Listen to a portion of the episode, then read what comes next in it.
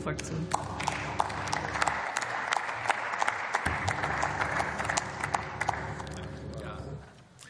Sehr geehrte Frau Präsidentin, liebe Kolleginnen und Kollegen!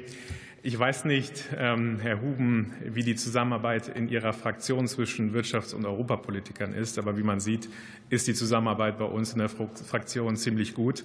Und äh, insofern, ich hoffe, dass es bei Ihnen auch so ist. Also enge Zusammenarbeit. Und insofern gibt es überhaupt gar keine Diskussion über die Frage der Zuständigkeiten.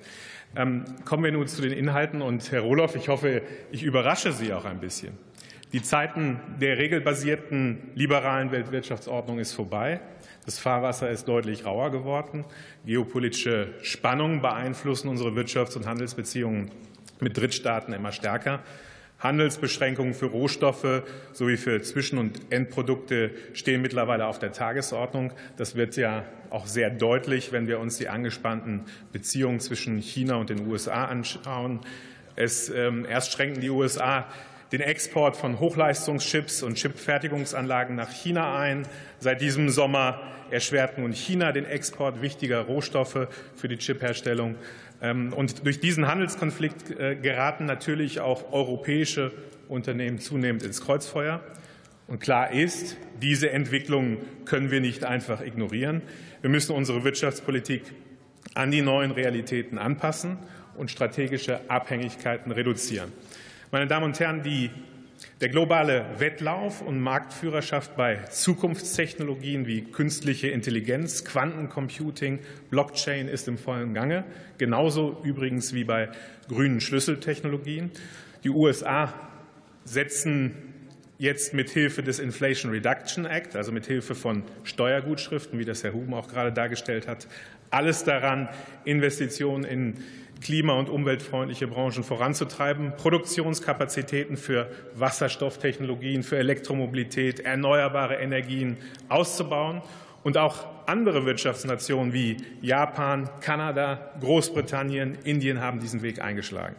Und liebe Kolleginnen und Kollegen, wir haben in der letzten Legislaturperiode das klare Signal ausgesendet, dass auch Deutschland bei grünen Schlüsseltechnologien vorne mitspielen will.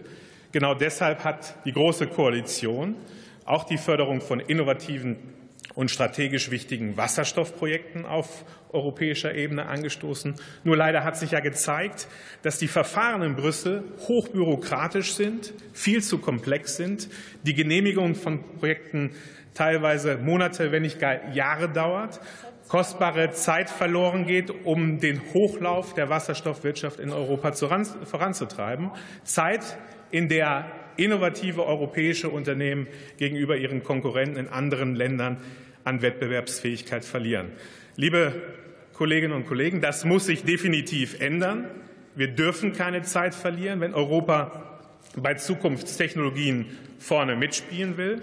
Genau deshalb weist der europäische Verordnungsvorschlag, der Net Zero Industry Act, aus Sicht der Unionsfraktion in die richtige Richtung.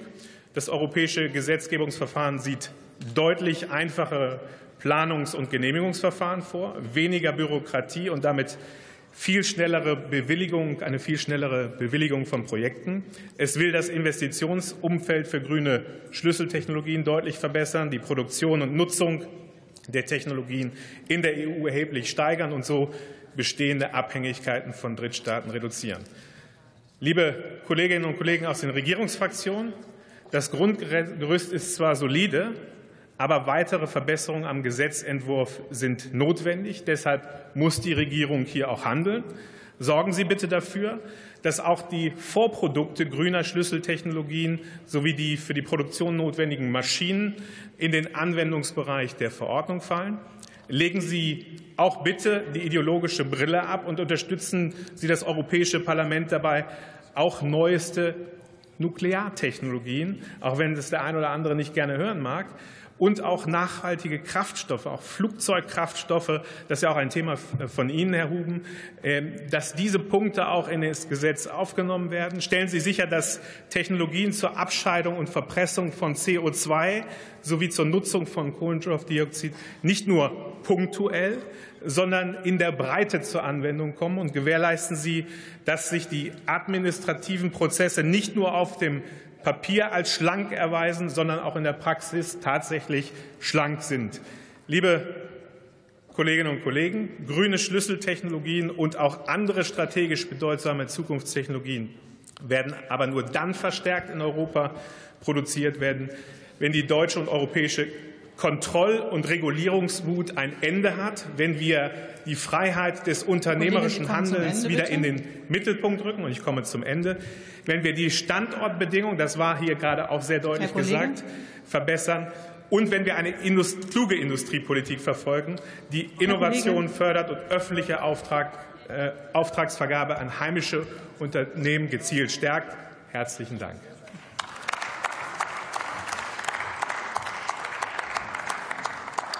Für Bündnis 90 Die Grünen hat Chantal Kopf jetzt das Wort.